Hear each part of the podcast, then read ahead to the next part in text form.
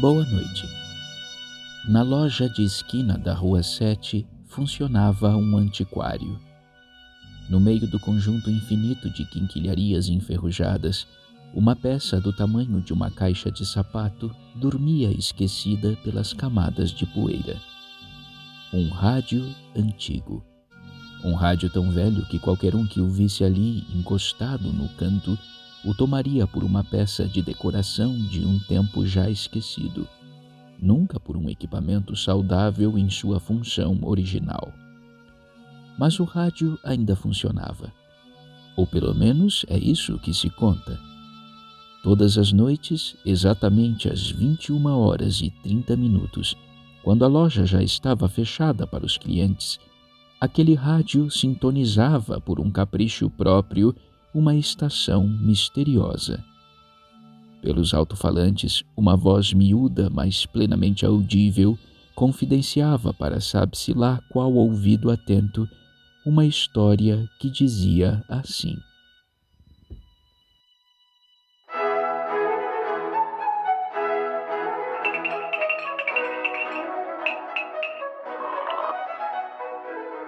Quem duvidaria de que o homem é a sua porcelana?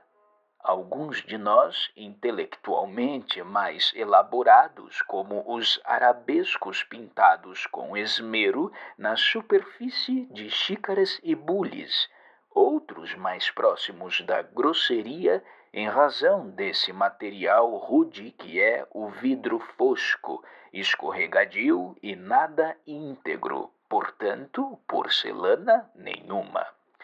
Enfim, o fato é que o ditado popular Diga-me como tomas teu chá, que eu te direi quem és, nunca fez tanto sentido como hoje em dia.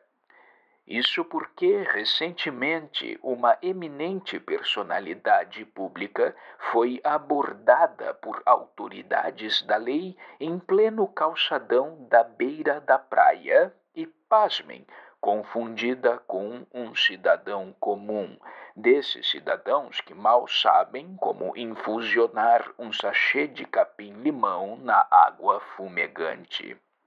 Pois bem, o senhor Melquiades Canto, em visível constrangimento, foi obrigado a lançar mão da sua prova de estirpe para que as autoridades que violentamente o abordaram tomassem consciência da enorme violência a qual submeteram aquela figura egressa dos tradicionais tribunais da etiqueta. Melquiades Canto relembrou que era ele herdeiro direto do famoso jogo de chá da Marquesa de Albuquerque. Um aparelho forjado na porcelana da Antuérpia que veio para o Brasil na primeiríssima nau junto com a família real portuguesa. Todos fugitivos, o jogo de chá e os membros da família real das garras gulosas de Napoleão. Pois no exato instante em que Melquiades Canto fora humilhado diante das autoridades da lei, sendo obrigado a relembrar o seu currículo de profundo conhecedor da rota chinesa do chá, evocando desde a biografia do desbravador Marco Polo até os últimos passos de Gengis Khan, o sanguinário imperador mongol em sua jornada alucinada pelas terras alagadas de Bangladesh, uma pomba pousou galhofeira no topo da cabeça da estátua de bronze da infanta Lucília Mirtes, estátua que estava fincada a cerca de uns dez passos daquela cena vexatória em que Melquiades Canto era confundido com um cidadão comum. Imediatamente, Melquiades Canto apontou para a estátua cuja pomba jazia esbelta na cabeça de Lucília Mirtes e revelou aos seus algozes que a infanta Lucília Mirtes era a mãe de seu compadre Ernesto Mota Mirtes, ele próprio o atual possuidor do jogo de chá da Marquesa de Albuquerque, e que não seria esforço nenhum chamá-lo para comparecer àquele entreato ridículo onde ele era confundido com um cidadão comum para que as autoridades da lei compreendessem que o ato de esticar o dedinho mindinho na hora de sorver um chá não cabia a qualquer um, exceto aos poucos exemplares como ele e seu compadre Ernesto Mota Mirtes, excelsos remanescentes do tempo em que a nobreza ainda vinha inscrita feito arabescos na face lustrosa da porcelana. Ainda em tempo as autoridades da lei pediram desculpas ao senhor Melquiades Canto e foram embora, jurando nunca mais enfrentar hipotéticos cidadãos comuns, sem antes perguntar a que temperatura a água entra em ebulição.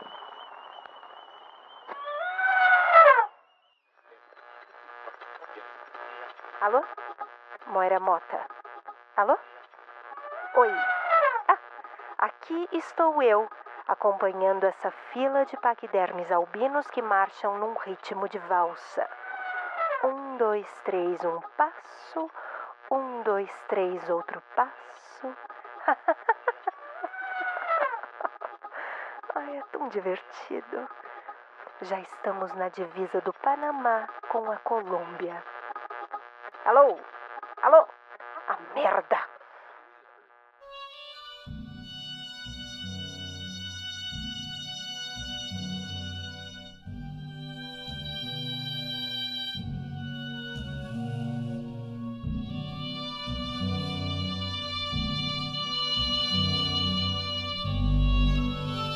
Fim da transmissão. Até amanhã, às 21 horas e 30 minutos, em ponto.